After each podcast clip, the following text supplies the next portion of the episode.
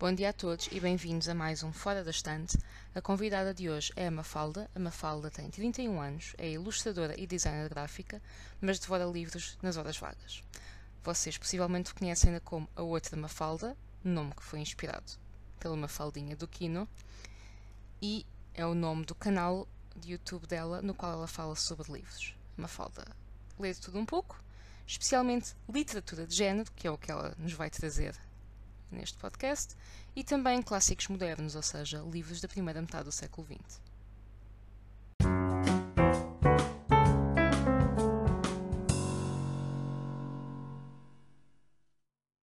Muito obrigada, Mafalda, por teres aceitado o meu convite. Mafalda, tu trouxeste-me então livros de cinco autoras e o teu critério foi, no fundo, esse: serem autoras ou, e autoras que toquem em temas mais para debate, vá, digamos, não consigo construir esta frase.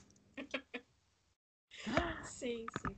Temos alguns que são, continuam a ser atuais.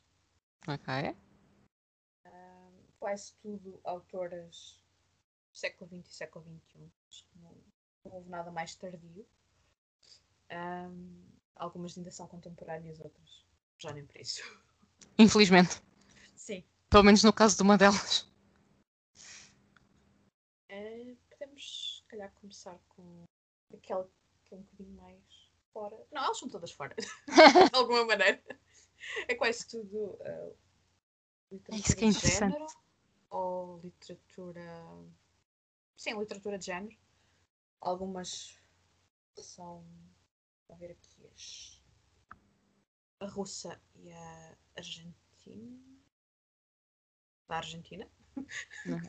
Professor, quando tem dúvida de como é que se diz. São mais assim vale um refrasear. Exato. Uh, que são assim mais. ficção estranha, talvez. Há quem classifique um bocado por, por classificação, com ficção estranha. Uh, alguns têm assim uns lives mais de horror, mas aquilo que eu vou Ficção assim. estranha é um ótimo conceito, por acaso. Cabe tudo. Cabe tudo tudo aquilo que seja assim um bocadinho mais fora do normal. Pois, gosto do conceito. E... Mas aquele que o primeiro que eu vou falar é um, Ursula K. Le Guin com o quarteto Terra-Mar, The Earthsea Quartet. Um, por acaso eu me esquecer como é que se diz em português, porque comecei a ler os livros em inglês, entretanto. E sim, primeira vez que os li em, em português, mas uhum. nunca li o último. E quando recentemente regressei aos livros, uh, acabei por seguir tudo em inglês. E, ok. E eu queria falar neste, nesta autora porque, primeiro, ela um, tem uma maneira muito interessante de construir uh, este mundo. Porque a figura principal do, do a personagem principal da história do, a Wizard of Earthsea, que é o primeiro livro, uhum. é o primeiro, primeiro herói de cor a aparecer num livro de fantasia. Ok, de facto, eu não leio muita fantasia, mas não é comum. Escrito por alguém, ela não era, não era não é de cor, era, era branca, americana, mas um, eu acho que isto foi um bocadinho do, do background dela. O, o pai dela era um, antropólogo. Ok. E eu acho que algumas das preocupações que ela tem neste, na construção de terra-mar, que acaba por ser um, arquipélago de ilhas, cada uma diferente e com tradições diferentes e com essa preocupação que ela tem, eu acho que vem um bocadinho uhum. desse background. Um, mas ao mesmo tempo ela tem uma coisa fantástica que muitas vezes acontece nos livros de fantasia hoje em dia. Que as pessoas perdem-se muito a explicar como é que o mundo funciona e como é que isto é assim, é assado. Ela não faz isso. Ela hum. só te conta aquilo que é importante para a história. Ok. A narrativa da história. Um... Isso é o tipo de coisa que eu acho que funcionaria comigo, porque eu tenho uma coisa e eu, que eu. Isto sou muito estranho. Uh, eu, eu tenho uma particularidade que é eu não. Eu só descobri recentemente que as pessoas a ler fazem uma espécie de filme na sua cabeça Pois, eu, eu, não, eu não faço. Ok, ok. Eu leio aquilo que está no livro, sabes? Não, ok, é que isso, é muito engraçado dizer isso, que tu não fazes, porque eu e outras pessoas que conheço, que é só uma, que é a Vanessa, a Vanessa diz que também não consegue, e nós achávamos que era isto que nos incapacitava de ler fantasia. Porque é esquisito ter de. É que... Não vou dizer imaginar, porque imaginar parece que é um verbo um bocado visual, mas conceber, talvez, coisas que não existem se não as consegues visualizar, imaginar, qualquer coisa. Eu lembro-me que, por exemplo, eu li o Is Dark Materials, a trilogia do Philip Pullman, não sei se tu leste. Ainda não terminei. Ok, o último livro é muito chato. E eu sinto que o último livro também é muito chato porque ele inventa umas criaturas que têm tipo umas rodas com semente. Eu fiquei a ler aquilo e tive de abandonar o livro durante uns meses. Depois lá acabei, mas isso para mim foi um bloqueio muito grande.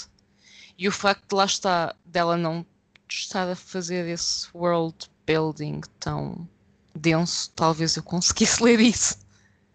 E porque eu não consigo ver coisas. Para além disso, uma das coisas que é a, a, magia deste mundo que ela criou é a volta da palavra. Ok.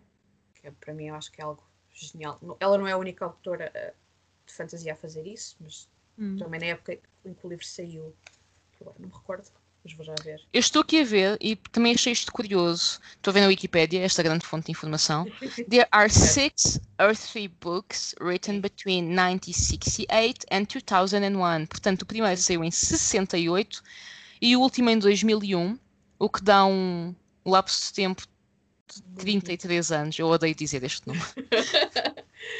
muito, muito grande. E, e... Sim. Tu leste os seis? eu falta-me ler o último, estou a okay. guardá-lo religiosamente. Ok, ok, ok. Só para compreender aí o. Porque, por exemplo, ela faz, é, realmente a palavra é algo que é muito importante, porque a magia vem hum. de, portanto, de uma série de palavras. E apesar do primeiro livro ter, ter muito aquela, aquela, aquela demanda tradicional do herói de, hum. e o desenvolvimento da, da, da personagem, é uma história muito pequena, o livro em si é pequeno. Hoje okay. em dia dava para aí uns 5, 6 livros, uma coisa que fosse publicada pois. agora.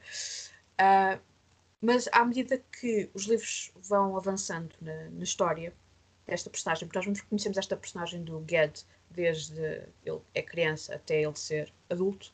Ok. Um, nós vamos conhecer outras personagens e as personagens femininas vão ganhando uma importância muito, muito grande. Uhum. E isso é associado também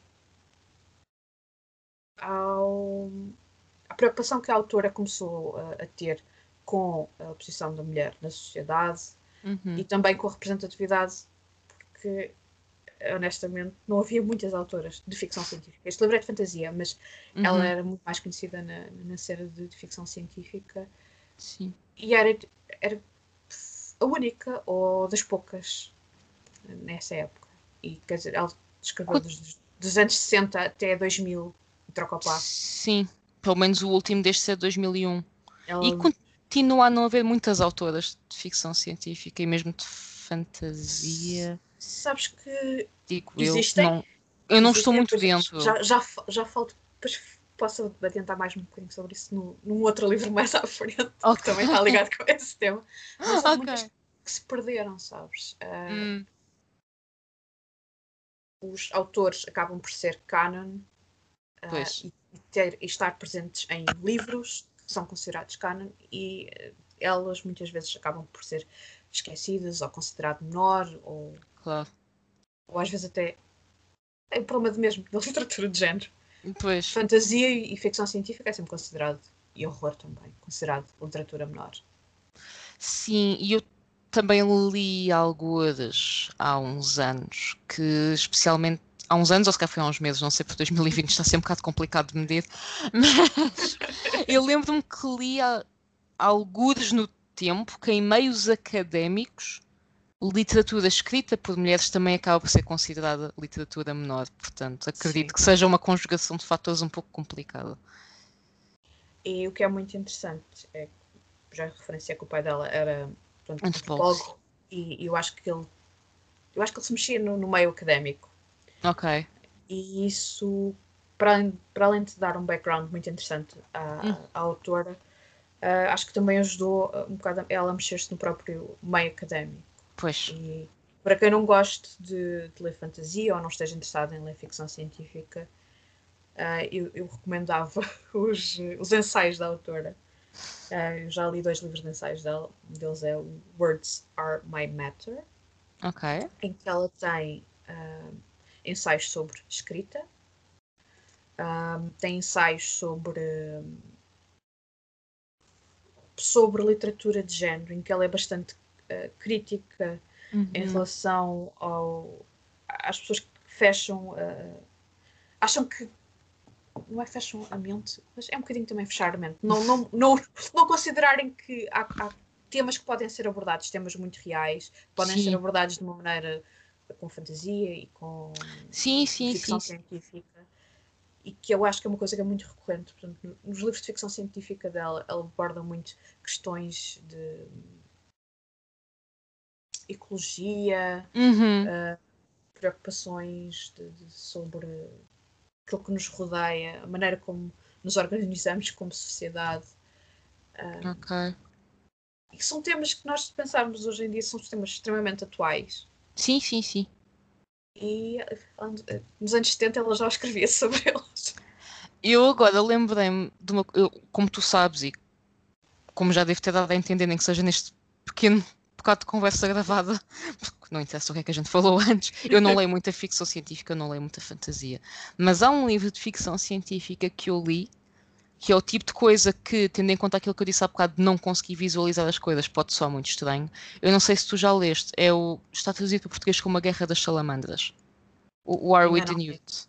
Ok, mas aquilo, no fundo, e eu sou uma pessoa que estou relações internacionais e que gosta muito do período entre Primeira e Segunda Guerra Mundial. Gosta muito, como quem diz, acho que é um período histórico interessante. Não tenho qualquer tipo. Mas aquilo até chega a gozar com a Sociedade das Nações, a League of Nations, o antecessor das Nações Unidas que falhou. E aquilo, no fundo, é toda uma forma de ver como a Sociedade das Nações falhou com as políticas do appeasement, que, ah, coitadinhos dos alemães, ah, estão só a invadir mais um país, ah, não faz mal. Ah, Japão e a Manchúria, ah, não faz mal. Ou seja, é um livro de ficção científica, é, mete salamandras antropomorfiza, antropomorfizadas, mete, mas tem um comentário político e social muito forte. E eu, lá está, por exemplo, eu sei que o His Dark Materials mete um comentário social muito forte no sentido da religião. Não achei talvez que o comentário fosse tão poderoso. Não sei, se calhar sou eu também eu, não consigo. Eu não, acho que, eu não acho que seja muito acessível uh, chegar àquilo que o autor queria. Não me pareceu. Eu li este ano um, um livro de ensaios do autor. Uhum. comecei a ler por interesse, não é? Ensaios uhum. até nem costuma ser algo que leia bastante, mas por ser um. Entretanto, já mencionei dois, não é? Pois, eu estava a pensar, curioso. E em que ele uh, explicava um pouco o porquê de algumas coisas, das opções que fazia e uhum. falava muito do, do, dos livros dele, óbvio. Porque os ensaios eram, uma parte deles, os ensaios eram mesmo sobre a obra dele. Uhum. E eu aí comecei a ter uma perspectiva diferente do, dos livros que eu não chegava lá só a ler os livros. Pois, eu acho que também não cheguei a muita coisa. Sou sincera. E eu li aquilo, eu não li aquilo com 15 anos, ou lá qual é a idade em que as pessoas leem aquilo. Eu li aquilo já nos meus 20. Eu acho, eu acho que, não sei, ou, ou, tem a ver com vivermos em Portugal e não vivermos em Inglaterra e haver ali se calhar algum gap. Eventualmente, até porque a questão da religião em Inglaterra é um bocado complicada com a cena do protestantismo, não sei o quê, e talvez, não sei, mas de facto eu fiquei um bocadinho. Eu percebi que havia ali algum tipo de crítica, mas fiquei muito confusa. mas lá está, eu conheço pessoas que leram os livros em muito mais novas do que eu e que gostaram muito dos livros pela história e também é perfeitamente válido. Sim, sim, sim, sim. Eu acho que isso também é uma forma perfeitamente válida de ler esse tipo de livros. Sim, sim. Um... Lá está, eu não sou uma leitora sofisticada. Não faço grandes análises. Na maior parte dos livros, uh, não, mas há livros que às vezes me fazem pensar coisas ou refletir uh, sobre temas Sim. mais mundanos ou não. Ou não? E, e por acaso este, este do, do, do o quarteto de, de Terra Mar, é, em particular sobre o papel da mulher, Uhum. neste caso era em relação à magia, podemos fazer um paralelo com uh, a relação em que as mulheres têm acesso à educação, à escrita, à literatura. Uhum. Pode fazer esse paralelo e é Ok. fantástico porque ao longo, ao longo da história, ao longo que os personagens crescem e que nós vamos ver não só o mundo, como ele mudou, como, uh, como Uhum. há o maior acesso ou não, ou Uhum. porque é que as pessoas não querem que haja acesso Sim. porque é que existe, supostamente, existe uma magia que é considerada magia eh, erudita, à volta da palavra que é considerada dos magos, ou dos Uhum. feiticeiros, e depois as, as, as feiticeiras são é considerado menor, como se fosse mezinhas, coisas caseiras, Sim, sim, sim. e é, é- é interessante ver isso eh, posto num mundo de fantasia completamente fora, mas que é tão é tão atual em algumas coisas. Isso lembra-me, novamente, de um livro de ensaios que tu leste ou não, que é o Room of One's Own da Virginia Woolf. Eu nunca li.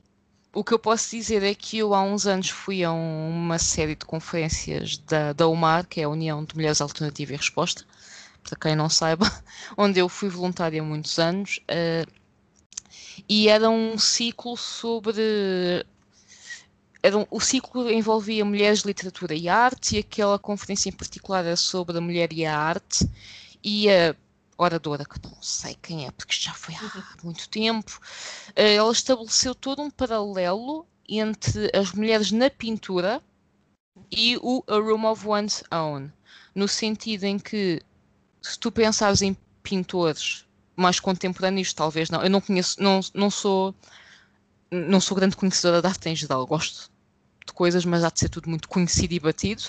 Contemporânea não conheço quase nada e conheço muito mal e não, não costumo apreciar. Eu gosto mais ali do, do impressionismo, assim, um início, um, um há 100 anos atrás. Eu gosto mais dessas coisas. gosto muito do Museu d'Orsay, coisas assim mais desse- dessa época. Um Van Gogh e um Monet.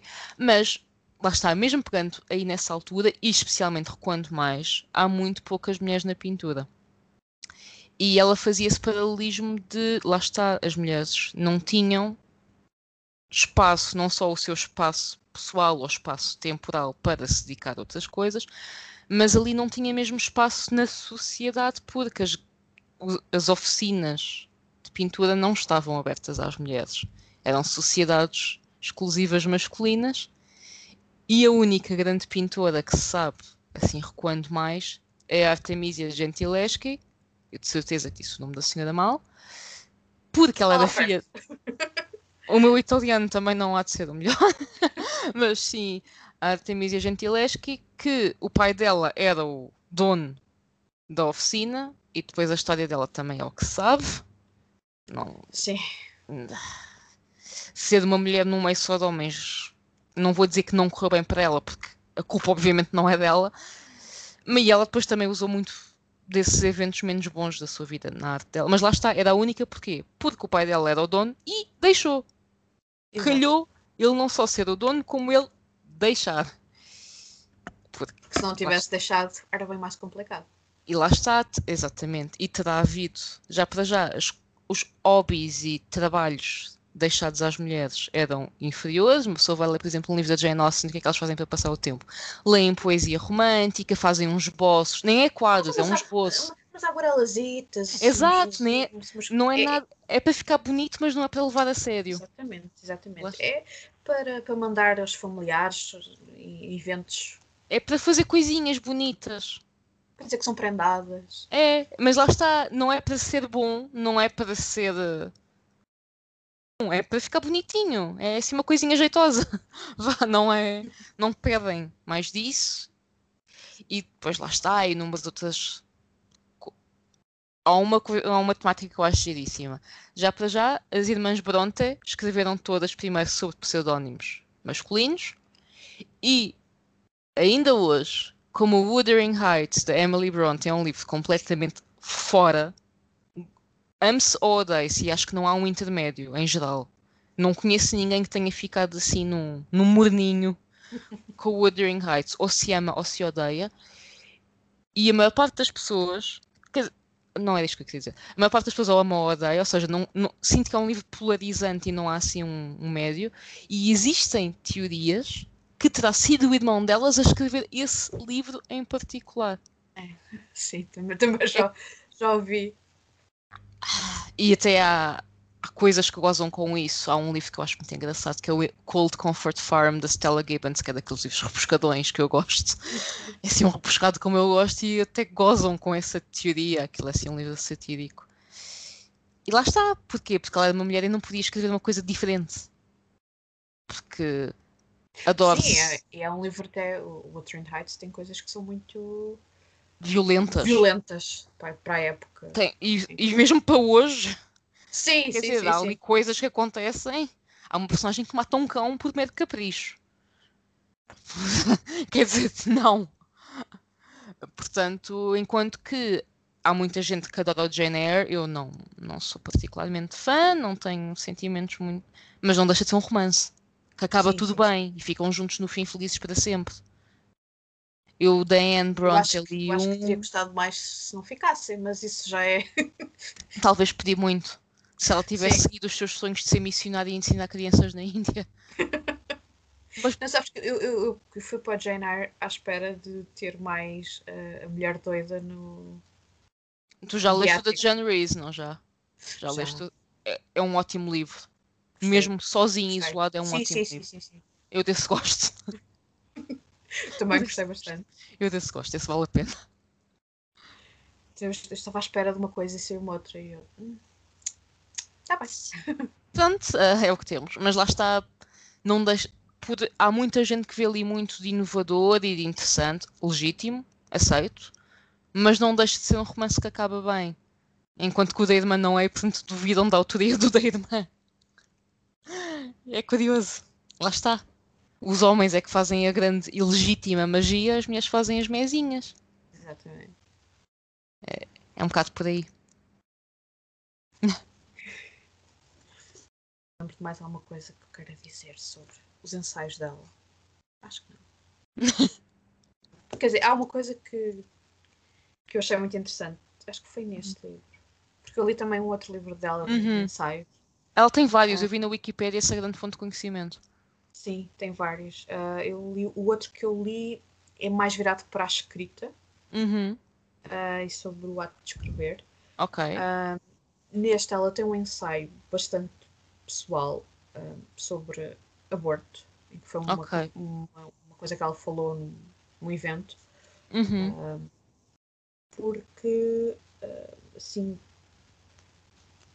keep it short, eh, basicamente ela se não tivesse feito um aborto quando era adolescente ou quando tinha Uhum. 18 anos ou 19 19 anos, Sim. não teria tido as oportunidades que teve, não teria casado com a pessoa que casou, não teria escrito as coisas que escreveu.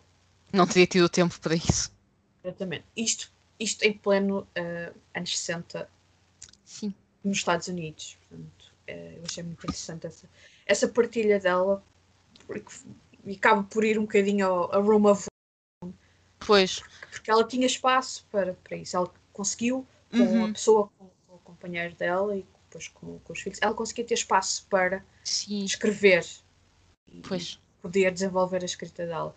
Que não é o caso de todas as escritoras ou Pois. de todas as mulheres. Isso até foi temática no, no meu último encontro virtual do, do Ler dos Clássicos, porque houve uma pessoa que leu o A Room of One's Own, um quarto para si, ou lá como é que está em português, Sim, acho que. eh, qualquer coisa assim. E foi comentado exatamente essa questão do escrever, porque aparentemente a Alice Munro, a senhora que ganhou o Nobel há uns anos, que eu nunca li, ela escreve, eu tenho ali dois livros dela na estante que nunca li, mas ela terá mesmo dito que escreve contos por esse motivo.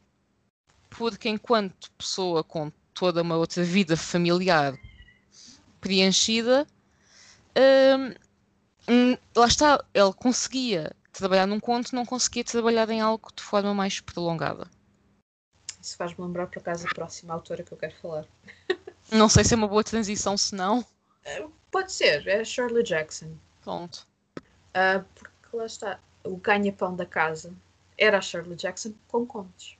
Pronto. Uh, o livro que eu trouxe foi o A Lotaria e Outras Histórias. foi o primeiro livro que eu, que eu li. Eu estou a dizer em português, mas eu li foi em inglês. The Lottery and Other Stories. uh, felizmente foi, foi traduzido para português. Mas é recente. É muito a tradução. É. E devia haver mais coisas traduzidas dela. Neste para... momento acho que está aí assim os dois principais, eu digo principais Sim. porque acho que são os mais conhecidos. São, são, são os, são os dois únicos que eu li, que é o We Have Always Lived in the Castle e o The Haunting of Hill House. São os Sim. mais conhecidos. Saiu este ano um que é o The Handsome Man, ah. que foi traduzido. Ok, eu esse é... quero muito ler, mas nunca li. O Homem da Forca, acho, acho que ficou traduzido. Acho que sim, acho que sim. Uh, mas lá está, são. Tenho, eu tenho praticamente os livros dela todos em inglês. Só li três ainda, mas já tenho visto. Fazes bem. Aquela coisa de, ok, este ano ainda não comprei Shirley Jackson, então venha mais um livro da mais Shirley um... Jackson. Vamos fazendo a coleção aos poucos. Exato. Um, a lotaria é aquilo que ela é mais conhecida e é o conto mais controverso dela. E também é aquilo que se pode falar menos, porque a surpresa uhum. do, do, do, desenvolvimento do conto uh, é, é fenomenal eu acho, eu acho espetacular foi. Ela publicou o conto. Uhum. Eu não recordo que ano é que é. Mas um, o conto foi publicado na, numa revista, no New uhum. Yorker, salvo erro. É capaz, a New Yorker publicava muitos contos, aliás, há contos do Salinger, sim, do, sim, sim. que não existem em livro e existem alguns nos arquivos da New York Times. E... Era uma coisa muito comum na altura e mesmo a New York Times ainda hoje faz muitas promoções de livros, tem os NYRB e coisa assim, o Review of Books, ou como é que é, portanto. Sim. E, e quando o conto saiu, foi uma pedrada no charco, porque desde pessoas que acharam que aquilo era real uhum. e que queriam saber onde é que estava a acontecer a lotaria porque também queriam participar. Claro. uh, enquanto que havia outras que achavam que aquilo era uma afronta, uhum. que iam já deixar de subscrever a, a, a revista. Uh, havia outras que uh, queriam saber mais, porque uhum. estavam extremamente confusas com o que é que. Como, quando, o quê, como era assim? real, não era real, era um evento do passado, era algo que, que, que, que acontecia e ela foi o conto em que ela, anos e anos depois, continuava a receber cartas sobre ele. Pois, eu estou aqui a ver, eu meti no Google The Lottery e o segundo resultado é o link para a New Yorker. Portanto, é dá eventualmente ler, não sei se a certa altura aquilo corta a se paga ou uma coisa assim, mas. Não, acho que não, eles têm muitos contos uh, disponíveis em... para, para ler okay. completos. Pronto, estou só a dizer, eu sei que os do Salinger não estão.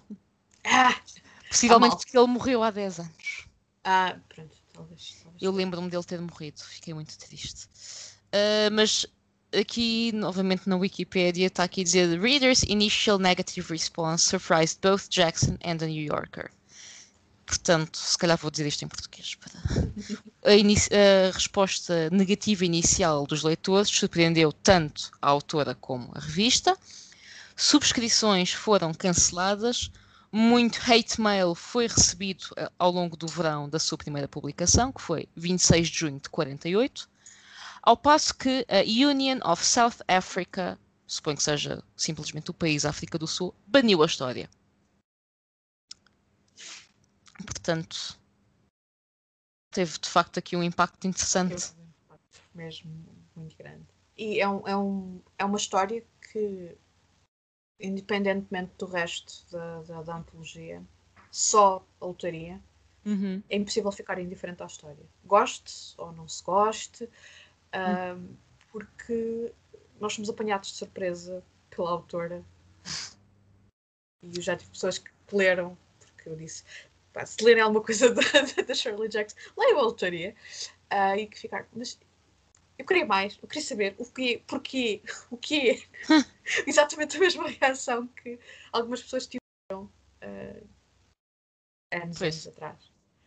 Uh, e depois também, assim, é, é um, uma história que é publicada logo no pós, pós-guerra. Sim. Uh, E, e eu acho que também era, era uma altura extremamente interessante no, nos Estados Unidos. Eu, Ah, eu gosto sim. muito da, da, da Shirley Jackson porque aquilo que eu encontro na obra dela Uhum. é muito à volta do papel. Não só aquilo que ela escreve, que eu gosto da maneira como ela escreve, mas também Uhum. o papel da mulher e Sim. as- como ela consegue pôr no papel. Não às vezes não tem a ver com os medos, mas o, facto da pessoa não ser eh, fazer diferente ou que não quer corresponder às expectativas Hum. eh, da, da sociedade, Certo. especialmente eh, pós-guerra, anos Sim. 50, às vezes anos 50, Sim, nos sim, Estados sim, Unidos, Sim, sim, aquela coisa de a mulher tem que estar em casa, ser dona de casa, cuidar dos filhos e cuidar do marido, não, não muito mais do que isso. Sim, a Silvia Plath escreveu bastante sobre isso, tanto no The Bell Jar como nos seus diários, que eu já li há, muito tempo. É maravilhoso. Para, ler. É maravilhoso. E ela escreve muito sobre lá está, como é que é suposto ela ser tudo isso ao mesmo tempo. Exato. E eh, isso foi uma coisa que eh, agora é o momento certo para falar na, na biografia. Shirley Jackson, A Rather Haunted Life, da Ruth Franklin, que é basicamente é, é a biografia da, sobre a Shirley Jackson, mas que faz uma. Fala não só da vida, mas também da obra. Uhum. E relaciona às vezes também. Não sei se é a maneira correta ou não. de estar diretamente a relacionar algumas obras com aquilo que, a autora estava a passar. Ou Uhum. poderá dizer que é poderá dizer que é contextualizar ah, porque é que ela escreveu aquilo naquela altura e o que é que ela estava na- a passar na, Sim, vida sim, dela. Mas a pessoa pode olhar, ler os livros sem, sem, sem passar por conhecer a obra da autora. Mas eu acho que acre- acrescenta.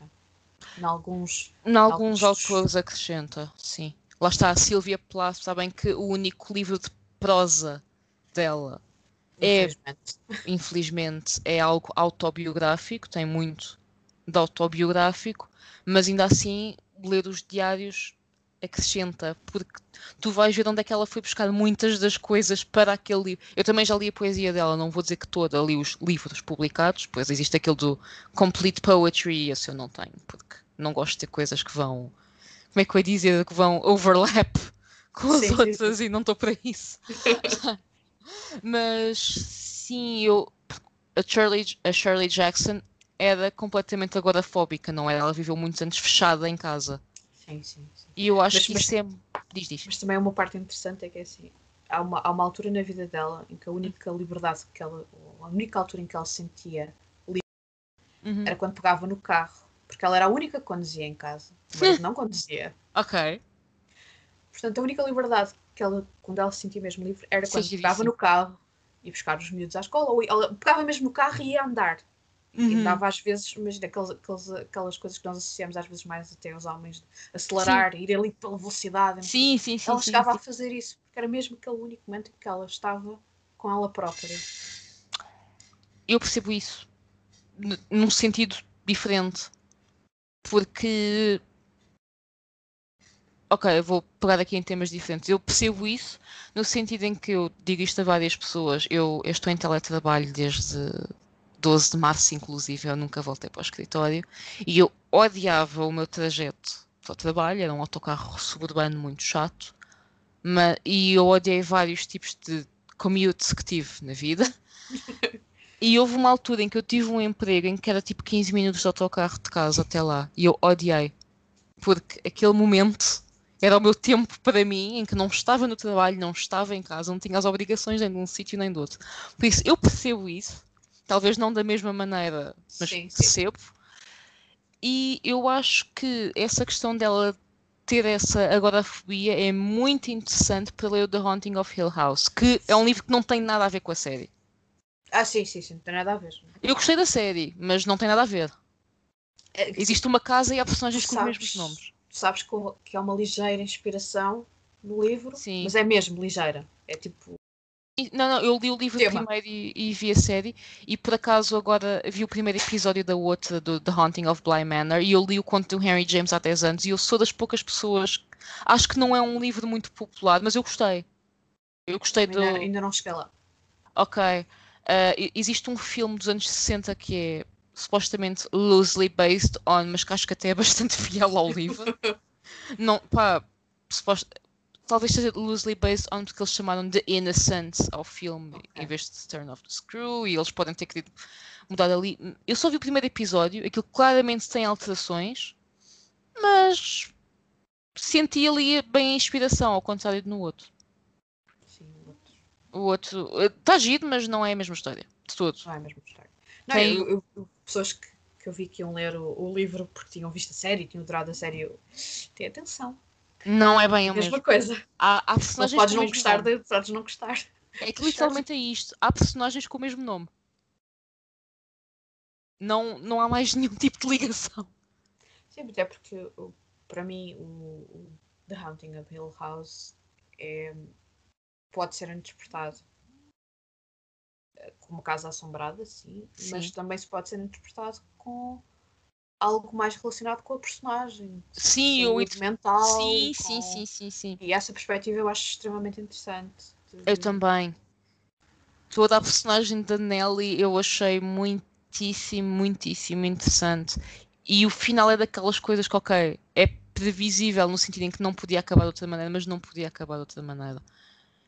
E, e a Nelly também era uma personagem que eu só li este e o We Have Always Lived in the Castle Aquele livro em que há pessoas que morrem no incêndio. Desculpa! Deve ser. Mas... Não disse uma mentira. Eu não disse uma mentira. É Fui vaga, apenas. Uh... E sabe a referência? Sabe. Quem não sabe, temos espera. E é um ótimo livro. Sim. Lido na íntegra é um ótimo livro. Mas o The Haunting of Hill House, toda a questão da, da Nelly em que ela esteve presa a uma situação e depois acha que está em liberdade, mas ela própria prende-se a outra situação de outra maneira e fica presa porque não sai. Sim. E é isso, nesse aspecto que eu acho que é interessante ter em conta a vida mais bizarra da Shirley Jackson. Sim, e, e se for. Eu, assim, eu li esses dois, este da, da autoria, uhum. mas uh, o, a biografia acaba por falar um bocadinho da obra Uhum. Sei coisas sobre a obra que se calhar se fosse daquelas pessoas que, que não gostasse de spoilers, ou ah, se gostasse muito com spoilers, que, que, pronto, já tinha os livros estragados, mas eu não me importo. um, porque eu vou com, uma, vou com uma perspectiva para esses livros, com, com as temáticas que hum. sei que vão estar ligadas uh, à vida da, da, autora e perceber que muitas das coisas que ela acaba por explorar na ficção dela está mesmo relacionado com coisas que ela sentiu ou que viveu. Sim, sim. E que ela sim. queria extrapolar no, no, na ficção. E isso enriquece imenso a obra em si. Por exemplo, o, o, o The Handsome Man, eu ia começar a ler, mas depois uhum. uh, meti de lado, porque a altura não era certa para o livro. Uh, é sobre uma personagem que vai para a universidade, mas é uma personagem que tem uma péssima relação com os pais, uhum. que uh, tem pretensões de de escrever e de ser escritora. Uhum. Aí tu consegues fazer esse paralelo com, com, com a autora e com o facto dela não se, não se ter integrado muito bem na, na, na universidade e com o grupo okay. de pessoas que estava à volta dela. Um, okay. Também existem ali situações que podem ser um bocadinho semelhantes ao The Bell Jar, uhum. sem querer entrar em muitos detalhes, mas. Sim, sim. Uh, spoilers, não é? Mas eu acho essa parte extremamente interessante e foi uma biografia que eu comecei a ler porque tinha, tinha gostado de ler autor e tinha uhum. curiosidade. Pai, foi uma, é um livro que eu já reli. Pois. E que sei que nas próximas vezes que pegar um livro dela e provavelmente irei reler o capítulo que fala da obra uhum. e que uhum. vai falar sobre, sobre isso. Porque, para além de caracterizar muito bem a autora tanto os livros dela como a biografia que caracterizam muito bem o viver dos anos 50 e 60 nos uhum. Estados Unidos, aquela pressão toda social de, à volta das mulheres, o viver nos subúrbios, porque ela não vivia em, não vivia em grandes cidades. Sim, uh, sim. viver nos subúrbios, os subúrbios haver muita segregação, uh, tudo aquilo que era diferente não era aceite. Pois. Isso está muito presente. Até mesmo nos contos dela, eu acho que está mais presente até ainda do que. Pois, eu contos nunca li, mas isso sente-se de facto muito no The Haunting of Hill House, porque lá está a Nelly, é uma personagem que nunca foi aceita na sua vida e eu acho que ela, lá está por um lado, acho que ligava isso muito à sua situação inicial, mas depois vai a um sítio em que acha que vai tudo mudar e não muda. uh, e a Mary Cat nem se fala. Sim, sim, sim. E toda a família era completamente ostracizada. Ela própria diz. Porque lá está, lá está aí a Constance, tinha agora fobia e não saía de casa também. Exatamente. Agora que me lembro. Portanto, também há esse lado mas Mary é, era toda a família completamente ostracizada que ela dizia que tinha de ir à vila fazer as compras e as pessoas olhavam de lá, gozavam. Por isso, sim. E é, isso também era um bocado aquilo que ela passava com, com, com a família dela, porque eles eram estranhos. Eram. Eu, eu tenho ali para ler o Life Among the Savages, em que ela fala uhum. dela e dos filhos e consta que é, que é hilariante num sentido. Sim. Pronto. Esse também ainda não li, mas é daqueles. Bizarro há de ser os próximos. Esse e o, o Raising Demons, que é. Acho que esse é o, o, a é sequela. É, sim, sim, sim. Sim, sim. Eu e é muito interessante porque esses, o tom desses livros é completamente diferente do resto uhum. da obra da, da autora. Pois. Tem um tom mais cómico. Outro um, tipo de história de terror. Sim. uh, e é muito. É, é, porque ela estava sempre atenta à, àquilo que se passava na família e há coisas em que tu ficas na dúvida onde é que entra a ficção, onde é que era a verdade. Ok. Porque também existe esse. Sim. Isso era, eram, eram coisas que ela escrevia para uma revista de mulheres. Uhum. Ok. Lá. Crónicas de vida familiar. Ativa, uma coisa qualquer assim do género. Foi aquela que me lembrei. Sabes que em Portugal, nos anos 70, 80, talvez 90, havia uma revista que se chamava mesmo Mulheres, que acho que era uma revista muito progressiva e se calhar seria o tipo de coisa em que ela escreveria. Talvez. Aquela era uma revista um bocado tradicional, porque ela era mesmo para a mulher, dona de casa, não sei o quê. Portanto, ela não podia fazer naquela, naquelas crónicas, não podia fazer a mesma coisa que fazia nos outros contos dela. Ela era quase como se fosse duas, duas escritoras completamente diferentes. Pois. Só que não, era a mesma pessoa. A mesma pessoa. Portanto, é interessante fazer essa. Uma coisa que eu me lembro é que eu não sabia que ela era a breadwinner da casa. Acho giríssimo que ela fosse não só.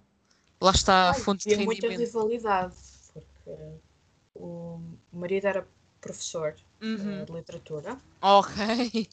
E estive anos e anos e anos a escrever lá assim, o seu grande, o seu grande livro. Uhum. Uh, só que.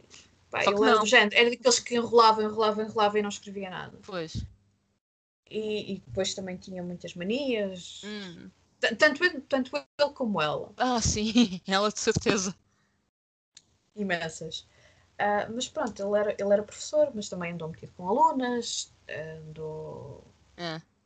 Assim, uma série de, de coisas. ver o que, o que é que isso fazia uh, à autoestima e ao ego da, da Shirley Jackson também é interessante. Porque isso também depois acaba por se transmitir nas personagens que ela cria. Hum. Ok, tenho de ler essa biografia. pelos vistos. Não, mas isso é, é que ela escreve lá está, eu sei pouco sobre a vida dela, se calhar sei mais do que muita gente, porque duvido que muita gente saiba todo esse fundo de, lá está, da agorafobia e de algum tipo de... E só isso já dá bastante contexto, acho, aos dois livros que li. Sim, no sim, sentido sim. em que isso do da Small Town America, em que toda a gente julgava e punha de parte, dá mais contexto ainda. Sim. Mesmo sendo um detalhe pequeno, mas acredito que há já aí muita, muita, muita coisa que enriqueça muito a leitura. Eu acho que eu já cheguei a falar com uma pessoa que, que leu em português hum. e, e, depois falei-lhe em algumas destas questões e ela hum. disse que o livro precisava de uma introdução falar dessas coisas. Pois, acredito que lesse de outra maneira. Uma introdução, um pós-fácil, coisa qualquer do género, eh, porque dá, dá outra perspectiva ao livro. Sim, Sim, acredito. Porque eu gostei muito dos dois livros que li dela, que são, lá está, os dois mais conhecidos fora do Lottery. Fora do Lottery, acho que são mesmo. Não acho, são, simplesmente. Não, não há aqui um acho. Mas eu por acaso sabia disso, porque sei lá, eu sou aquela. Eu, eu acho que alguns no tempo, há, há mais de 10 anos, quando criei um Goodreads, eu também andava no Live Journal e havia aqueles grupos de livros e havia muita gente a falar. E eu sei que houve livros que eu adicionei porque fiquei com certas ideias dessas. E eu sei que comprei já o livro dela sabendo que ela era uma ótima escritora dentro do género de terror, mas um terror mais psicológico, porque ela própria Sim. era uma pessoa atormentada de alguma maneira. Ou seja, eu parti para o livro já conhecendo, não foi uma coisa que eu tivesse lido mais por acaso. Uhum. Porque há muitos livros que eu tenho aí por, que adicionei por acaso completamente à minha wishlist do Goodreads, que é enorme, e que depois comprei porque, olha, está na wishlist e está, ou então, às vezes, uma coisa que eu faço no Awesome Books é pesquisar por editoras, porque há editoras em que simplesmente confio, tipo a Virago, sim. ou... Sim, sim, sim, sim, vale a pena. E não tenho, por exemplo, aqueles da, lá está, da Persephone, da NI, NYRB, mas esses também têm catálogos muito bons. E eu às vezes também pesquiso pelos Vintage Classics, ou seja, e eu sei que há livros que eu tenho mais por esse critério do que por outros do género, mas mas lá está, acho que a Shirley Jackson é uma autora que se calhar se ganha sabendo o mínimo. Sim.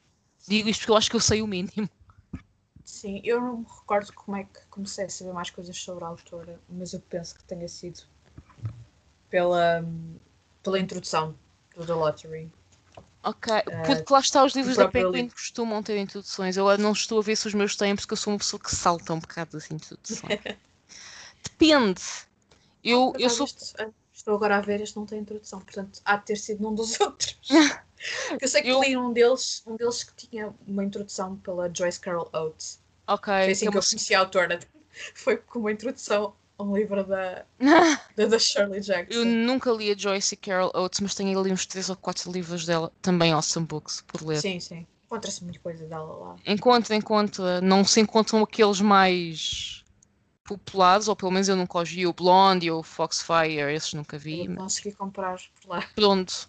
Eu também já comprei. Mas tive que andar à procura. Foi, sim, do género, várias vezes regressar e. Sim, eu comprei o blanket do Craig Thompson lá por 3 euros e está novo.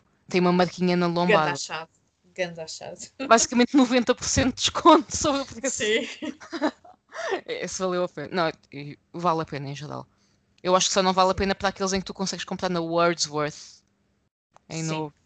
De resto, de resto vale sempre a pena. Mas sim, há livros lá que uma pessoa consegue assim como achar, tipo os Nabokovs, que eu tenho, alguns. Mas, mas sim, a Joyce até se arranja. Tenho de ver essa biografia da Shirley Jackson, porque lá está, ela parece uma pessoa fascinante.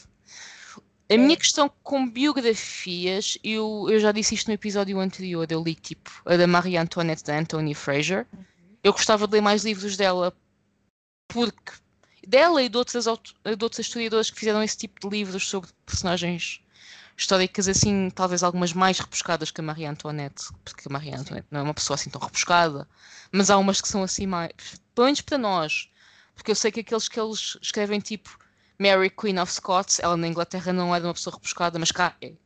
Sim. Pronto, é, é este tipo de contexto cultural que eu estou a querer dizer. Uh, mas eu acho que, e eu também abordei isto no, no último episódio que gravei, as biografias, para mim, têm sempre aquela questão do será que estou a ler o livro certo?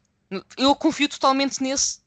Atenção, eu confio também no teu discernimento, mas às vezes as biografias sim, vêm sim. com viés, vêm com fontes mais duvidosas ou não verificáveis e uma pessoa tem medo. Exato. Eu tenho eu, um bocado de medo. Eu depois de ler esta acabo por procurar algumas biografias de outras autoras. Tenho ali uma da Carson McCullers. Ok. É uma senhora que, que tem. Não li ainda não li, mas mandei vir dos Estados Unidos e tudo. Ok, está pela Amazon. Porque pá, eu gosto imenso da, da, da escrita da, eu da Carson. Tenho e... ali The Member of the Wedding, mas ainda não li.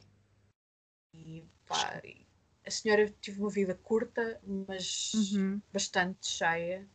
E eu pá, quero, quero depois de ler a Shirley Jackson, isto sobre a Shirley Jackson, pensei assim: ok, vou ver qual é a melhor biografia, ou se existe uma biografia. Ou se existe e existia e adicionei. Depois também encontrei algumas no, no Awesome Books de outras autoras, tenho uma da Colette. Ok. Uh, também é uma ser interessante. Sim, eu nunca Ela li. teve uma vida fascinante. Teve. Do pouquíssimo que sei, não sei dizer nada agora, mas tenho a noção que a senhora também teve uma vida preenchida.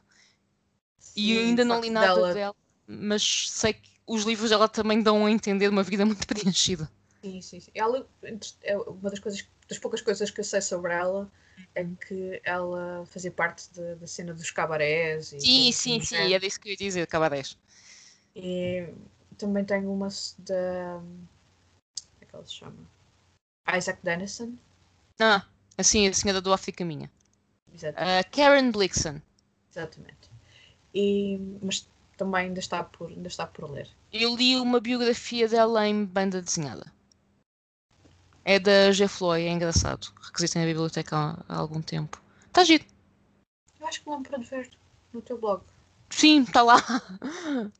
Alguns nos últimos dois ou três anos aconteceu. Aconteceu, aconteceu. Confirmo.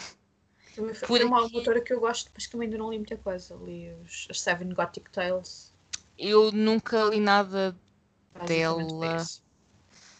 Eu sei que ela tem mais coisas sem ser do África Minha, mas acho que é daquelas coisas que é indelevelmente associada. E é Sim. uma associação confusa, pronto. Mas lá Sim, está, O depende. filme é o filme, o livro é o livro.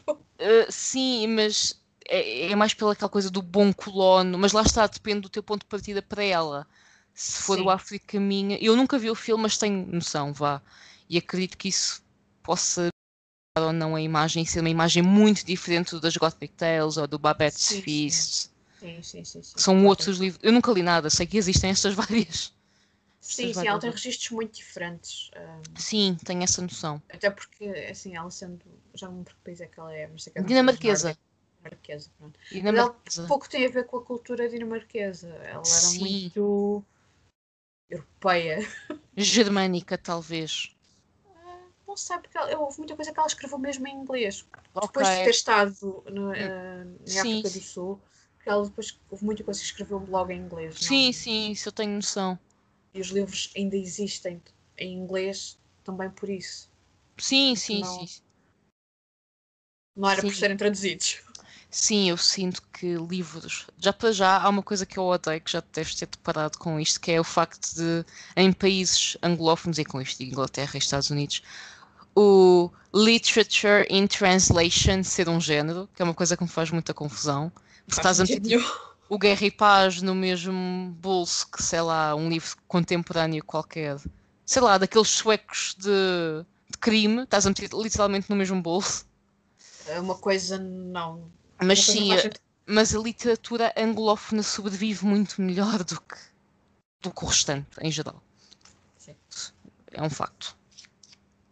E agora, com essa transição, faço transição para o próximo livro, porque realmente foca-se bastante na, na literatura inglesa e americana. O livro é o Monster She Wrote, uh, The Woman Who Pioneered Horror and Speculative Fiction, Tenho isso em wishlist há mil anos. Lisa Kroger e Melanie Anderson. Uh. Para já tem uma coisa muito boa, para quem não gosta de spoilers, elas não Uhum. dão spoilers. Muito bem. Eu, eu não sou uma pessoa que se incomode muito, até porque eu me esqueço das coisas. Porque se me, disser, se me disseres hoje, eu recomendo este livro, acontece isto, tipo mega spoiler. Primeiro eu não vou ler o livro amanhã. Sim. Portanto, enquanto eu leio o livro, não, ah, não, vai, não me vou lembrar.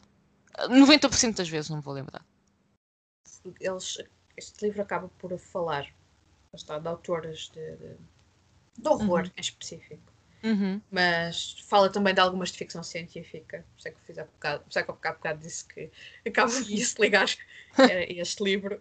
Ah, isto desde, imagina, século XVIII até aos Hum. dias de hoje. Ok.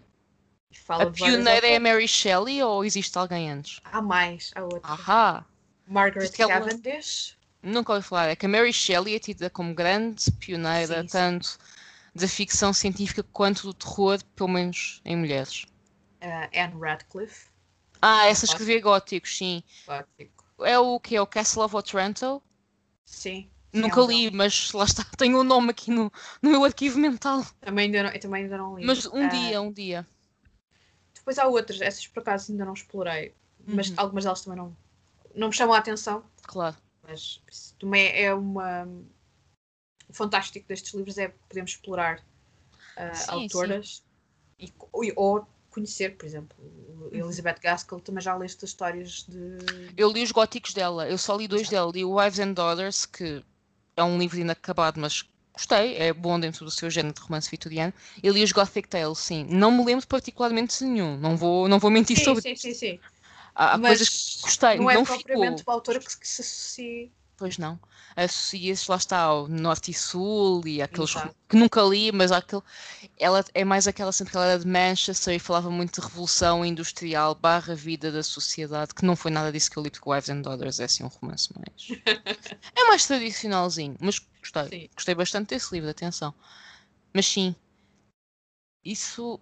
Mas sim, é o bom desses livros é que tu podes ficar a conhecer. Por exemplo, há aquele clássico dos mil e um livros para ler antes de morrer Sim, sim, sim. que a edição portuguesa está super martelada. Eu descobri isso, metendo lá tipo Lídia Jorge e coisa assim. Eu gostei muito do pouco que li da Lídia Jorge, mas ela não está no original norte-americano ou australiano, lá o Claro. que seja. E por exemplo, esse dos mil e um livros tem lá coisas do Marquês de Sade e eu nunca na vida que vou tocar num livro do Marquês de Sade. Não é para mim. Ponho desde já de parte. Portanto, mas é bom para, para conhecer títulos e ver opções e tudo mais. Sim, Exatamente. sim, sim, sim.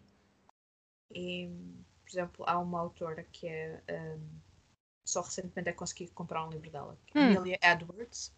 Ela é mais conhecida por hum, literatura de viagem, e isto Hum. em século XVIII. Ok. Século século XIX, peço desculpa. Hum. Ela foi ao Egito, tem Ok. coisas sobre as viagens que fazia. Uhum. ah, alegadamente era lésbica Ok. também. ah, há uma série de, de coisas, quer dizer, acaba por não ser, não tem relevância nenhuma, mas tem relevância porque não era habitual. Sim, sim, sim. é- Toda, toda essa pequena biografia já lá está a acontecer, não se saberia muito, ou seria sempre num. O meu marido pronto, foi ela apontado para fazer não sei o quê. Pois, não é? só com uma amiga, sabes? Sim, Aquelas- não aquelas é? O meu marido foi apontado como vice-cônsul, não sei de onde. E eu vou Exato. com ele, não é bem a mesma coisa, não. Há vários autores, Edith Wharton também. Também. Alguns, alguns contos de fantasmas. Ok, não, por acaso eu tenho alguma vaga noção, mas eu dela só li o The Age of Innocence e tenho ali outro que, que é daqueles mais conhecidos que não sei qual é agora.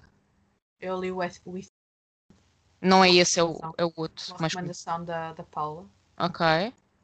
Ah, foi o único que li, mas adorei. E Eu gostei É muito daquelas de autoras que- est- que estou a colecionar livros, sabes? Ainda não os li, mas vou colecionando. Cada vez que estou- vejo algum livro no Awesome Books, passando a publicidade, não é? Passando a publicidade que não, não pagam dinheiro nenhum, nem me dão nenhum Não dá mais uns descontezinhos. Ou... Podiam, houve ali aquele código de 20% no outro dia, mas eu portei-me bem. Eu estava a ver se conseguia Bem. ver daqui o livro que tenho dela, mas é o outro conhecido dela, que não é o Ethan Frome, nem é o The Age of Innocence. É o The Age of Innocence eu li. Summer? Não, é o outro! Ah, Ai, porra! Eu tenho de googlar a senhora, assim rapidamente, mas eu li o The Age of Innocence há muito tempo e é um bom livro. É um bom livro e o filme está na Netflix para ver. E, e- e é o The House of Mirth. É o The House. House. Isto às vezes vira espinha de massa e é muito desagradável. É o The House of Mirth. ah, sim, Que acho sim, que é o em que vendem chapéus. Acho que há venda de chapéus nesse livro. Ouvi dizer. Não, alguém deve trabalhar em alguma loja. Eu ainda não Mas- li esse. E eu também não, mas esse eu tenho. Também do Awesome Books, convenhamos. também, também. Ok, eu, de facto tenho assim uma vaga noção que ela escrevia estar este fantasma. Lá está, a vaga noção, não é bem. Não é bem foi um mesmo. livro, daqueles livros que eu descobri, estava à procura de livros dela no, no Awesome Books. Uhum. Olha, isto existe. Fantástico. Ghost Stories. Venham ele. Venham os Ah. Ghost Stories. Depois fala, há uma parte que é aquela que para mim me chama menos a atenção, que é Hum. os pulps, basicamente é os anos 70, Ah, Estados Unidos. Ah, basicamente são livros que, basicamente duas vezes seguidas, três vezes seguidas. é, para- é mesmo para mostrar que é mesmo básico. hum, eu, eu também sou uma pessoa que se bengaleia muito nos advérbios de modo, por isso. Ah, são Hum. livros que se perderam. porque Hum. estamos a falar de uma época em que não, ainda não havia computadores, Sim.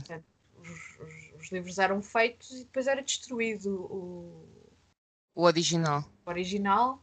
Se alguém Sim. conseguiu guardar algum livro, fantástico. Se o porque a qualidade dos pulps era Pois. fraca nenhuma, era tipo os nossos livros de bolso. Em Pois. pior. em Em pior. pior. Em pior. Mas aquilo é, pá, os pulps era aquilo que era vendido nos, nos, nos- nos supermercados. Sim, nos- sim, sim, sim. As bombas de gasolina. Sim. Eh, E há, há- coisas que foram eh, feitas pela primeira vez, Uhum. tanto no horror como na Ok. ficção científica, e aqui acaba por entrar um bocadinho mais na, na- na ficção científica, Uhum. eh, que é extremamente interessante, mas não é, não é, não é bem a minha onda. Eu ainda sou uma novata na, na Né? ficção científica, apesar de ter andado a ler, ando a ler alguns clássicos, mas exato, começar pelos clássicos, para ter uma ideia, para entrar devagar. Depois falam da Shirley Jackson, Uhum. Claro. Daphne du Maurier, A Daphne do Morrer também é incontornável. Eu também li pouco dela, li o Rebecca. Li o My Cousin Rachel, que adoro. Acho muito melhor que o Rebecca. Acho muito melhor. O Rebecca é o único dela que eu tenho porque comprei novo o resto de Awesome Books também. claro. E vieram assim. E são todos da mesma coleção, que acho que fica muito bonito nas tantas que são muito iguais. Uh, que não são agora as novas capas da Virago, que são lindíssimas, são as anteriores, São que são assim escuras. E, e vieram todos praticamente novos. Sim, uma coisa impecável. E também li. li- pássaros. Sim, exatamente, li o The Birds and Other Stories. Foram os três que li. Uh, ponderei ler um agora no, no mês de outubro, para, para as várias. Para os nossos dois desafios que, que se combinavam. Que é uma coisa que fica sempre bem. É a coisa conjugada, fica sempre bem bonito. Para o ano repete. Exato, exato. E, e eu pensei em ler, mas depois li. Li outro que duvido que esteja aí, porque é um tipo de gótico diferente. Eu li o Lady Oddly Secret da Mary Elizabeth Braddon, que é mais uma história de crime. Bem, aqui conheço esse nome. Não digo que não conheças, mas não sei se está aí tanto no horror, porque é mais uma história de crime do que. Estás a perceber? É aquele mais- olha que eu acho que o nome dela aparece aqui. Não talvez como uma das Não, autoras talvez nesse. principais, mas referenciada depois no. Ela escrevia muito daqueles livros muito populares no já para já daqueles livros serializados que saíam um capítulo Sim, sim, sim. Por semana no jornal, como o Dickens fazia. E ela era sensation novels, Exato. aqueles livros de escândalo que lá está, isto é um horror mais doméstico no fundo. Sim, sim. A premissa deste livro é bigamia, portanto é horror doméstico vitoriano total. Mas Ainda hoje hoje é- em dia, o que é que são estrelas de hoje em dia? Aqueles que vendem assim como. Os best-sellers. Eu, por Continuam um bocado dessa premissa. É, deve ser assim um crime escandaloso, né? Homicídio escandaloso e desaparecimento escandaloso. Deve ser por... Eu não leio, por acaso. Não. Eu Eu, acho por que. acaso, também não tenho, não tenho andado a ler, mas daquilo que ouço algumas pessoas Uhum. falarem, eu digo, pá, mas isso já foi tudo inventado. É, eu, eu fizeram isso é a pessoa que desapareceu ou homicídio escandaloso ou mista, é uma mistura de ambos, sim. No fundo é, é uma espécie de Unsolved Mysteries da Netflix, mas são resolvidos no fim porque o livro acaba bem. Exatamente. É, às vezes, há uns que acabam melhor que outros. Quando não acabam assim muito bem, as pessoas Hum. ficam uau! Ou então ficam, ah, não gostei nada disto. Esses dois. É um género muito polarizante. Sim. Por acaso também sinto isso.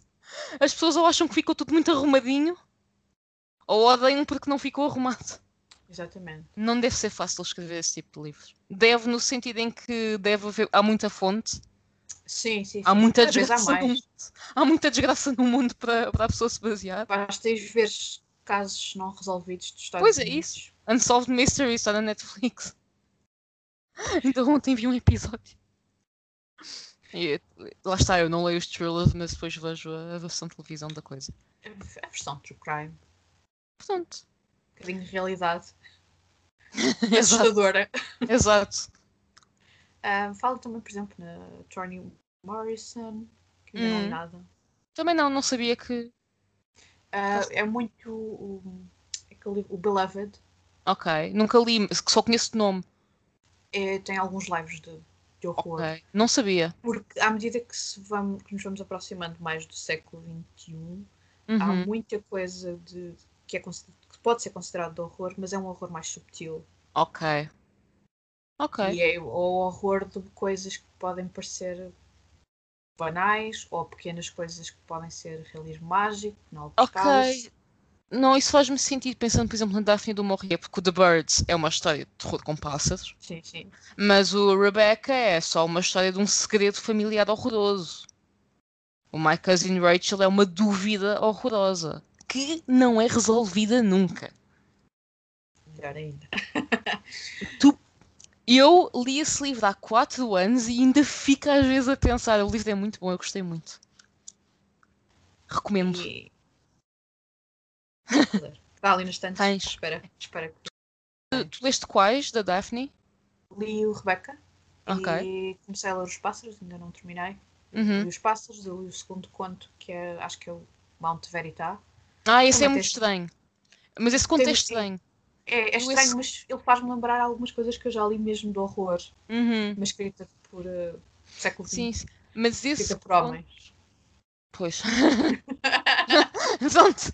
Ah, o Mount Verita, eu, eu li este livro, olha, eu estava a lê-lo há três anos em França e eu lembro-me que eu li, eu, eu quando estive a ver em Paris, eu como já lá tinha ido duas vezes, já tinha visto as coisas mais batidas, eu já tinha feito muitas delas até duas vezes, porque fui com pessoas diferentes nas viagens diferentes. E...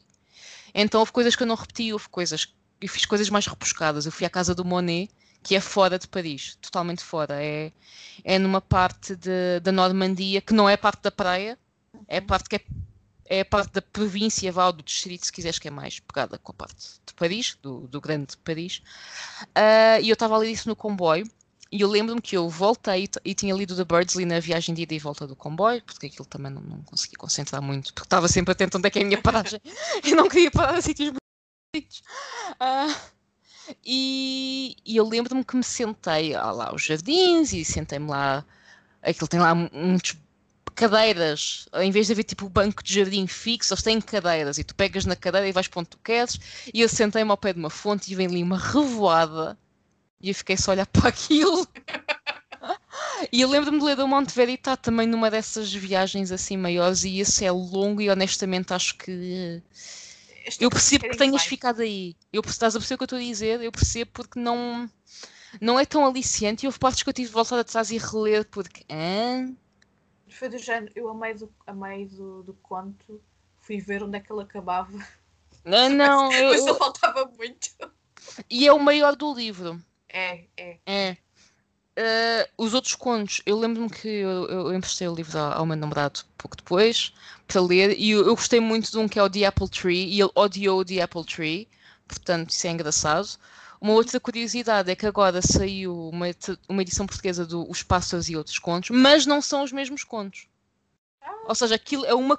Isto é uma coletânea que a autora escreveu enquanto tal, que antes chamava-se The Apple Tree and Other Stories, já agora, só que o The Birds ficou popularizado Pronto, exato. por uma versão que também é só loosely based on, curiosamente. Sim, também. também. É totalmente loosely based on, o setting é completamente diferente, o final é semelhante mas diferente, semelhante no sentido em que não sabes o que é que vai acontecer a seguir e não tens uma resolução visível, de facto.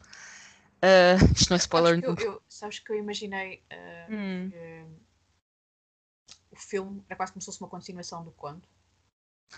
Ou uma versão do conto, mas noutro sítio do mundo. Sim, sim, sim. Isso faz-me sentido. De facto. De facto.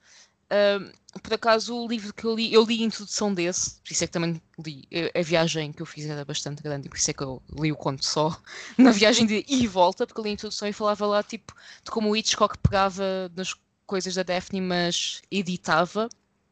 Porque mesmo Rebecca, eu nunca vi o filme, mas sei que o filme foi sanitizado para um público americano dos anos 40. Ou seja, o que acontece no Rebecca, o que acontece à Rebecca, coloquemos simplesmente assim, no filme não é bem a mesma coisa. Ok. Por acaso sim, só que ainda não viu o filme. Eu nunca vi o filme, mas sei disto porque quando eu estava a ler as pessoas, ah, mas isso, eu vi o filme, isso não é grande coisa. E depois eu fui ver o- a sinopse do filme, tipo a sinopse não é uma descrição, tipo na Wikipédia, uma coisa assim. É para isso que ela Tô referi- serve. Estou a referir muito a Wikipédia nesta conversa. Mas lá está, é para isso que ela serve. Tem a Exatamente. sua serventia e esta é uma delas. Não estamos a falar de trabalhos académicos sérios. Não, é- são duas coisas completamente Exatamente. São, portanto, lá está, tem a sua serventia e esta é uma delas. E depois eu vi e fiquei, ah, e até dizer lá, porque é que o Hitchcock mudou isto? Porque o público norte-americano é muito sensível. É, sim, na- nas coisas às vezes mais. Floquinhos de pequenas. neve. Sim. São floquinhos de neve.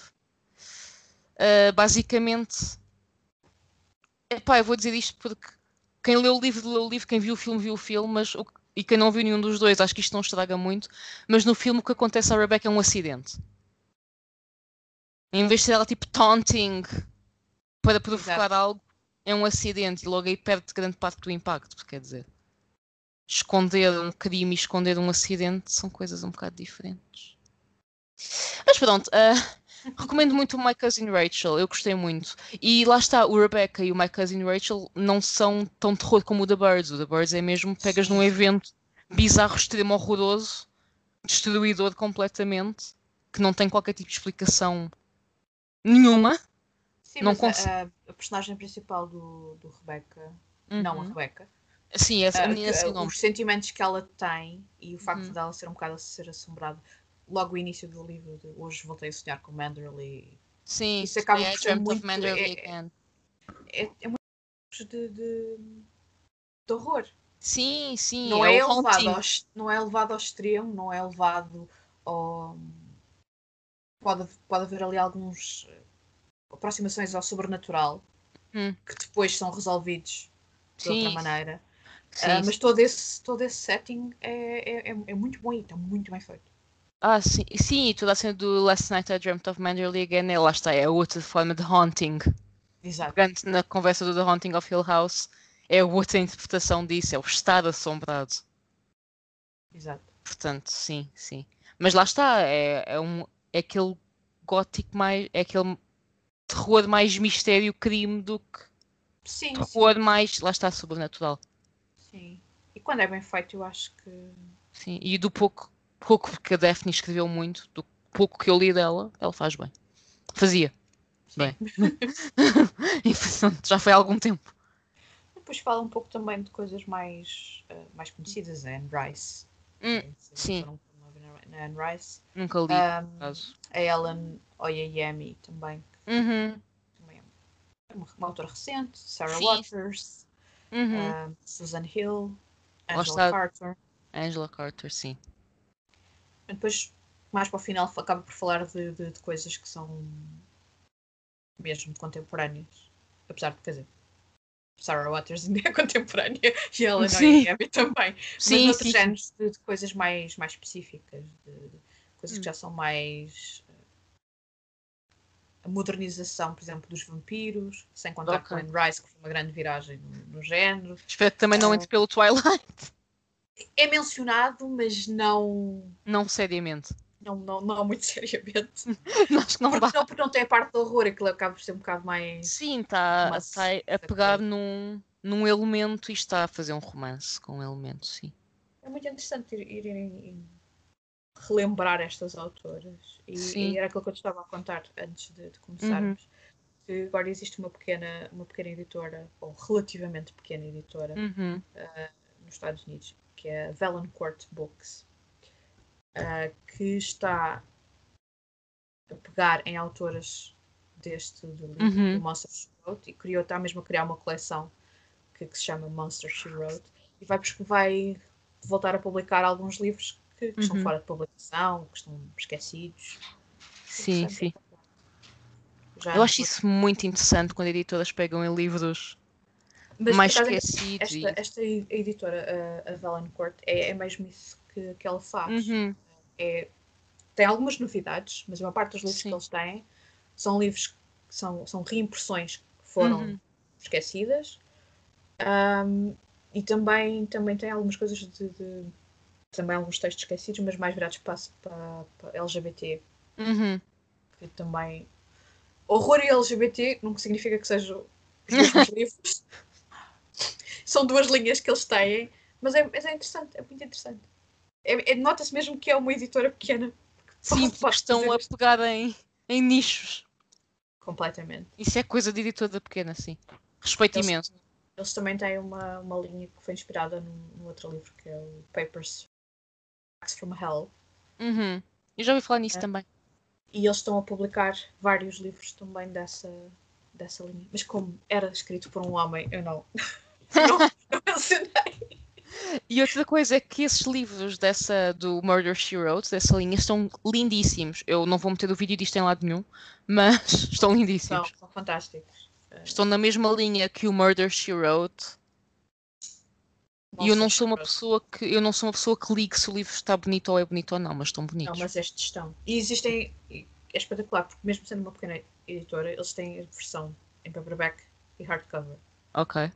Pessoa pode escolher, consoante a carteira que, Ah. que ele pode gastar, porque obviamente que os preços são, Dispares, sim. são. Mas as capas são iguais. Não é como outras, Sim, sim, sim, sim, sim. outras editoras. Eu- um dos que já saiu é de uma, uma autora que eu ainda não conheci, que é a Elizabeth Ekstrom, chama-se Nightmare Flower. Ah, mas já saiu outro, ou saiu agora recentemente, estou à espera que me chegue. E já há mais dois para o próximo ano, que eu já estou ali à espera. Quando é que eles vão também para a venda? Vou tentar Porque assim é só esperar e eles chegam. Exatamente. Pronto. Depois o ler já é outra conversa. Isso é sempre. Por isso é que eu digo, eu não me importo que me deem assim spoilers agora, se não for uma coisa que eu vá fazer amanhã. Exatamente.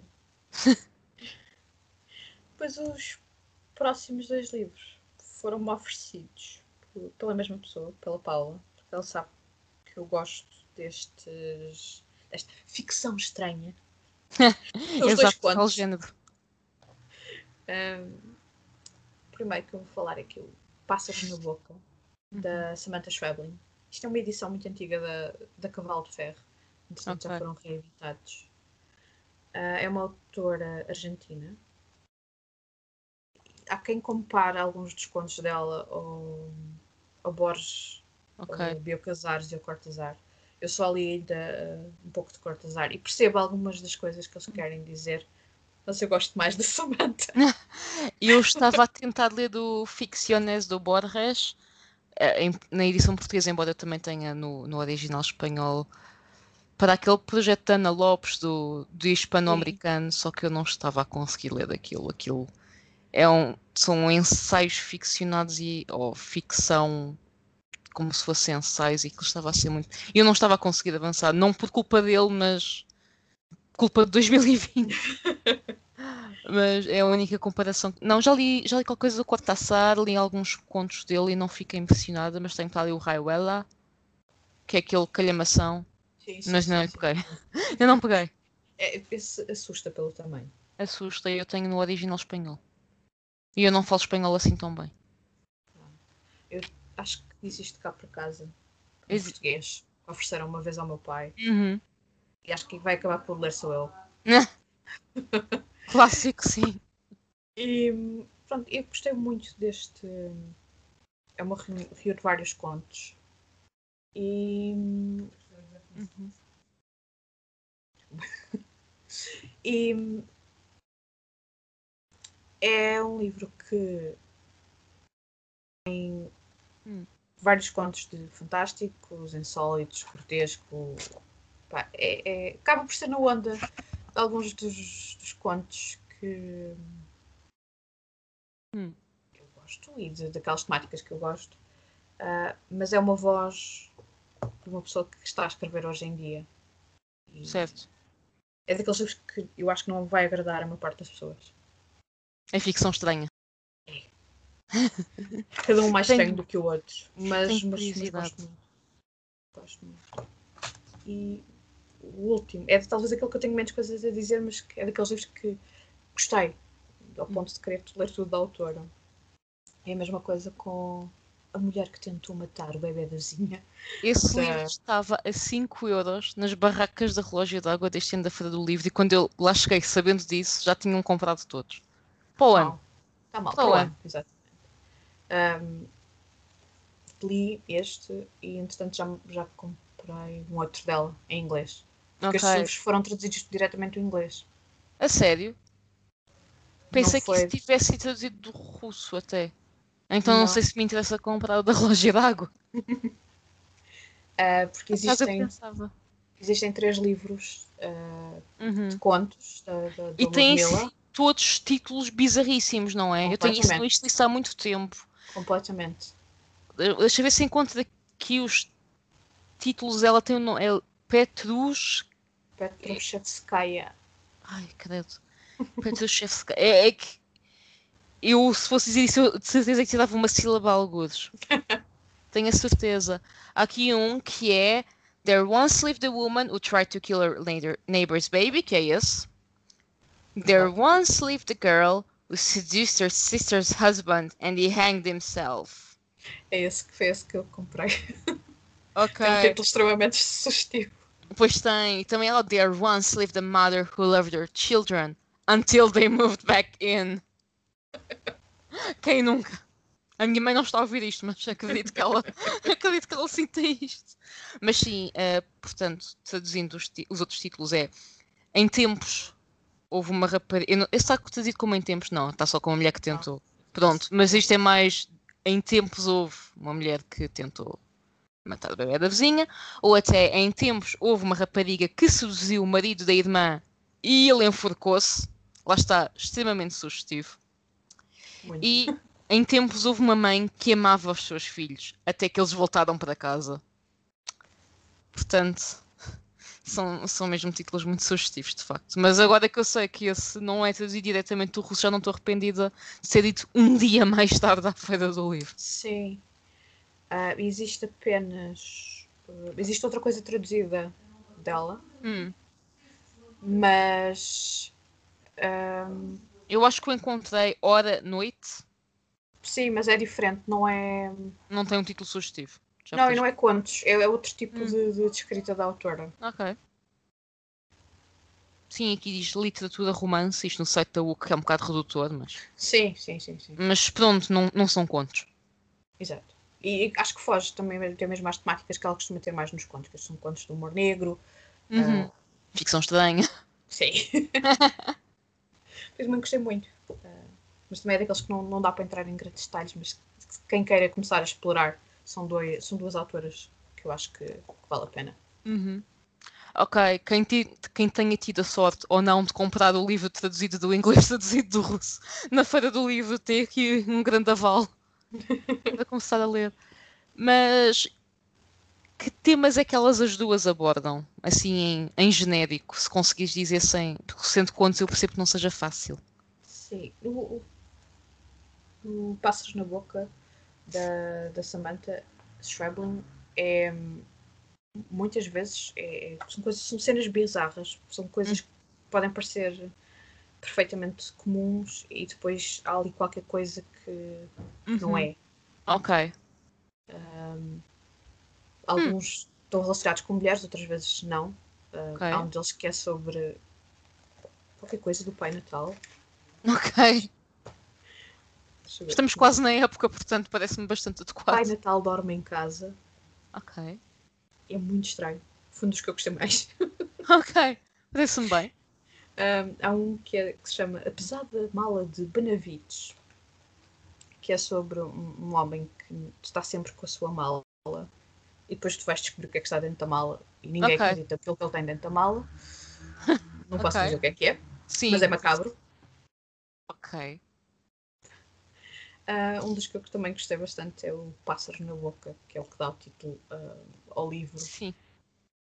Que, sei lá, eu inicialmente pensei que fosse qualquer coisa de engolir uh, sapos, mas qualquer coisa com pássaros. Não, uhum. é mesmo literalmente pássaros na boca. Ok. E não estamos a falar de uma refeição de frango? Não, não, não, não, não. São okay. pequenos pássaros. Ok. Imagina. O The Birds em versão mais interna. Mais ou menos. Ok. Mas não tanto. Mas não tanto. Sim, isto foi tipo uma tentativa de aproximação muito bizarra. Mas pronto, só assim, tem assim várias. E não... Há coisas diferentes, nem todos os contos são iguais, portanto não há assim uma temática. Ok, que, que são coisas estranhas, simplesmente. Sim, Bom. sim. Uh, no Mulher que Tentou Matar o Bebê da Vizinha é também do mesmo género, mas diferente, porque são autoras diferentes, claro. de sítios diferentes. Uh, são situações estranhas, tem às vezes algumas coisas mais violentas, uhum. mas também também gostei muito da maneira como ela, como ela resolve as situações. Uhum. E tu podes também fazer a leitura de coisas que têm a ver com, com, com trauma, com, com o viver na Rússia e na União Soviética. Pois. Uh, e é extremamente interessante ver como às vezes se põe em ficção, às vezes acontecem coisas que são estranhas e era a maneira das pessoas lidarem com, Sim. com as coisas. Sim, isso faz-me sentido em questões russas. Porque há muita, não diria literalmente ficção estranha, mas há muita. Não, estava a dizer um disparate, isto foi traduzido do russo. Okay. Ah, ok. Não, Pronto. Nina, Nina Guerra e Filipe Guerra, estava a dizer um grande Ah, asneira. Mas é muito frequente, de qualquer maneira, o que estavas a dizer. Ah, eu eu já li o Dr. Givago, eu li o Dr. Givago traduzido do italiano, traduzido do russo. Porque acho que o livro foi censurado na Rússia, então ele traduziu aquilo, pa- Ok. foi traduzido para italiano e foi vendido à Itália primeiro, mas ainda assim não deixa de ser estranho. Estava a dizer um, um grandíssimo disparate, mas ah, houve co- Eu acho que tem a ver com as seleções. dos- então tem a ver com as seleções em inglês. Hum, Que as seleções não, não é tradução de um livro da autora. ok.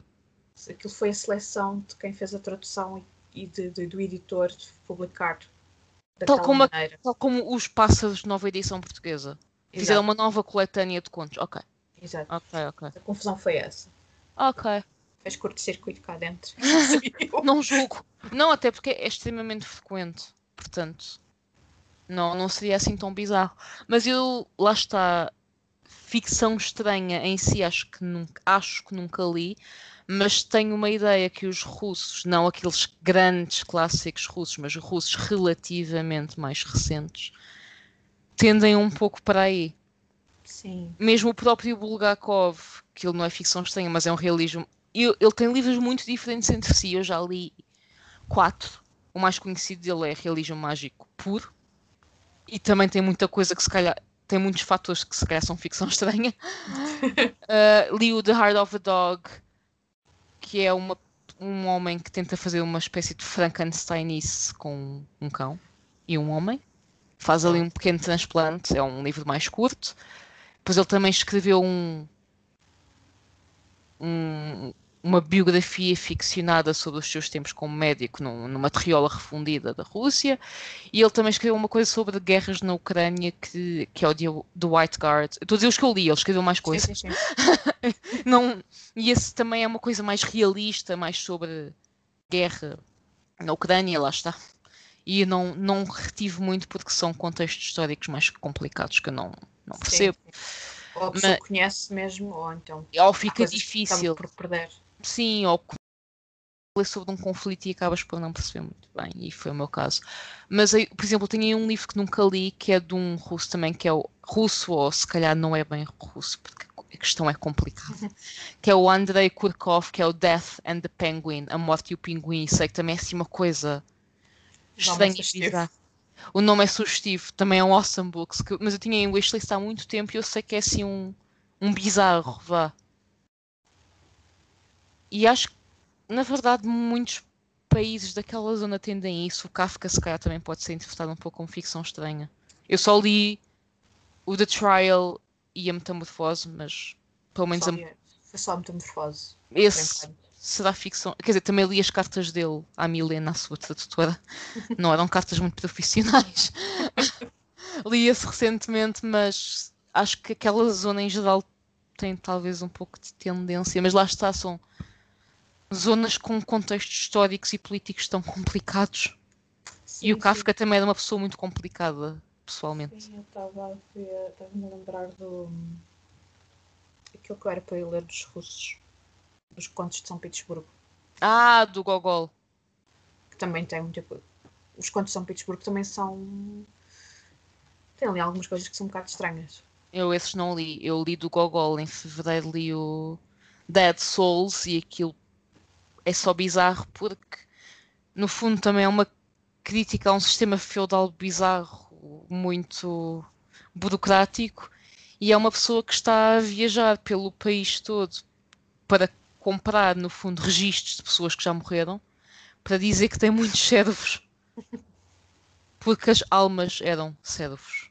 O Sim. título é mais sugestivo e augura melhor do que o livro acaba por ser, talvez. Talvez.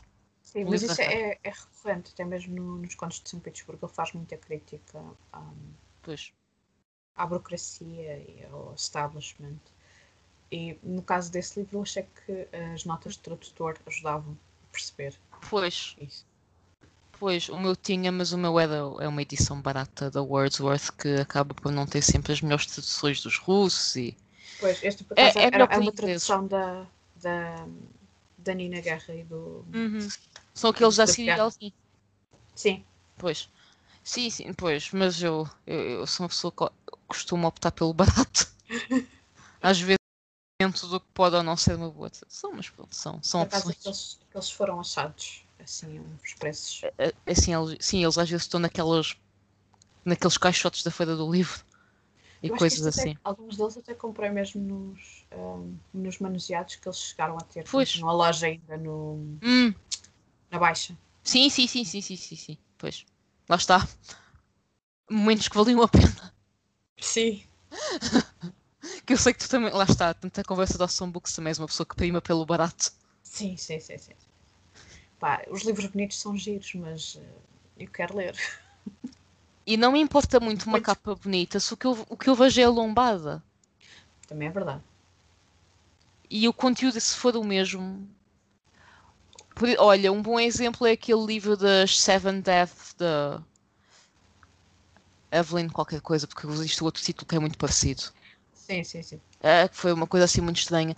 Porque há duas capas do livro. Há aquela que tem aquelas coisas muito art deco, preta, com os dourados e vermelhos, e eu adoro art deco. Mas aquela branca com a escadaria, não sei o que, era tipo 2 euros mais barato, então comprei essa. Sim, sim. A outra capa é muito bonita, mas aquilo é 2 euros. Isso. É. Estava para comprar outro livro, quase. No Awesome Book está. sim. Lá está. E talvez com esta nota do comprem barato, demos isto por terminado. Vou ter de recapitular.